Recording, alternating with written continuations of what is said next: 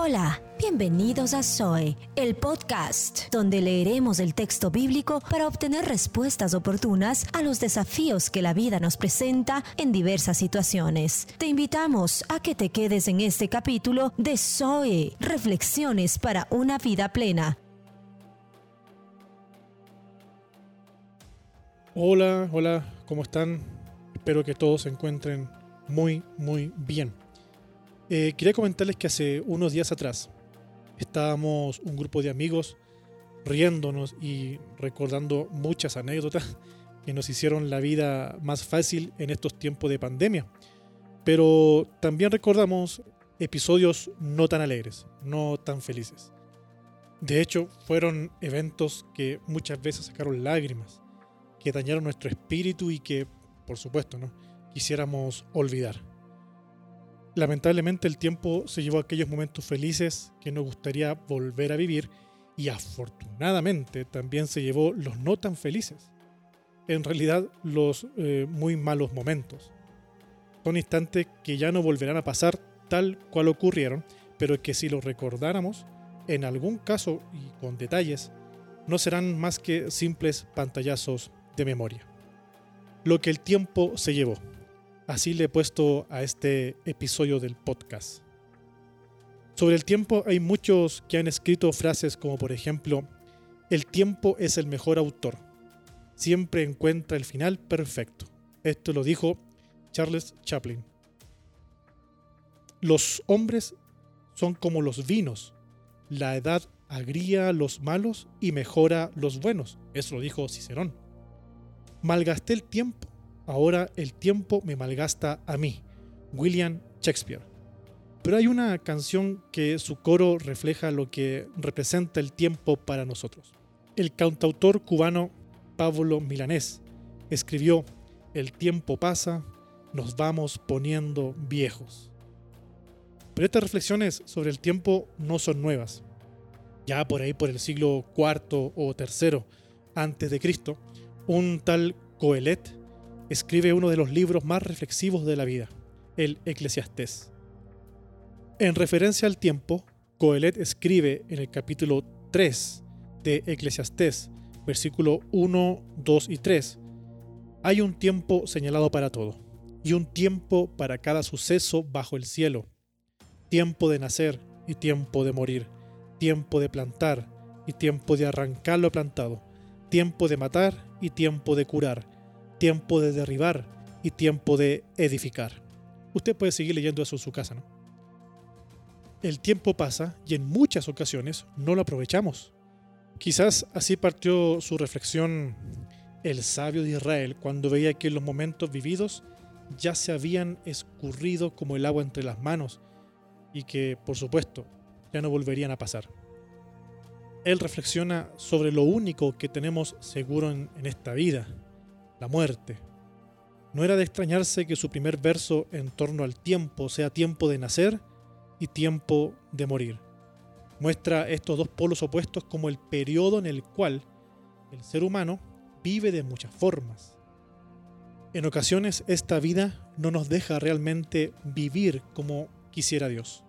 Son tantos los afanes, los sueños, las metas, los objetivos que tenemos que no nos permiten vislumbrar o siquiera mirar lo hermoso de la vida y lo que el tiempo nos regala a diario. Aquellos momentos en el grupo de amigos que nos podemos doblar de la risa o aquel instante donde dijimos que sí, que somos casados, ¿no? También están los otros momentos, aquellos que nunca nos gustaría pasar y que nos pueden reventar una vena del cerebro por la ira o sacarnos las lágrimas por el llanto de la desilusión o la muerte. El tiempo me regaló aquellos momentos. Me gustaría poder volver atrás y reírme tanto como aquella vez, pero también me gustaría poder volver para consolar a aquel que no pude o simplemente no quise hacerlo. Puede ser que esa sea la idea que Coelet nos quiere transmitir mediante el texto sagrado aprovecha tu tiempo porque no volverás a vivirlo. El versículo 3 menciona tiempo de matar y tiempo de curar, tiempo de derribar y tiempo de edificar. Si hemos matado y derribado, de seguro tendremos tiempo de curar y construir. Todos en algún instante de nuestra vida hemos estado propensos a matar y derribar. Nos dejamos guiar por cualquier cosa menos por el Espíritu del Señor, que nos llama a la reconciliación y la vida. Sin quererlo, o quizás queriendo con toda gana, hemos matado o derribado a quienes se han acercado a nosotros como su última esperanza y teniendo la oportunidad de ayudar, simplemente cerramos la puerta que pudo haber construido y curado. Pero si tuvimos tiempo de matar y destruir, también tendremos tiempo para curar y edificar. Suena fácil, pero todos sabemos que no lo es. No es fácil comerse el orgullo y pedir perdón. Lo lamentable de todo es que no solo no es fácil curar, sino que tampoco es común que alguien lo haga. Y si somos honestos con nosotros mismos, ¿cuántas veces hemos curado al que hemos herido? ¿Cuántas veces hemos edificado lo que hemos destruido? Siempre nos quedamos en el tiempo de matar, en el tiempo de destruir, pero difícilmente reconocemos el tiempo de curar y el tiempo de edificar. Peor aún, menos nos interesa construir relaciones con personas que simplemente no nos caen bien. Y como tenemos respuesta para todo, quizás podamos pensar que no es una obligación llevarse bien con todos. No me pueden obligar a amar. Pero con este tipo de reflexión y conclusiones nos olvidamos de la base del Evangelio. Jesús dijo, si se aman los unos a los otros, todo el mundo se dará cuenta de que son mis discípulos. Si queremos demostrar que somos discípulos de Jesús, estamos obligados a amar estamos obligados a curar y a construir en personas que nunca pensamos que podríamos construir y curar. Como lo hizo Coelet. Quizás hoy, más que nunca, es tiempo de construir y curar.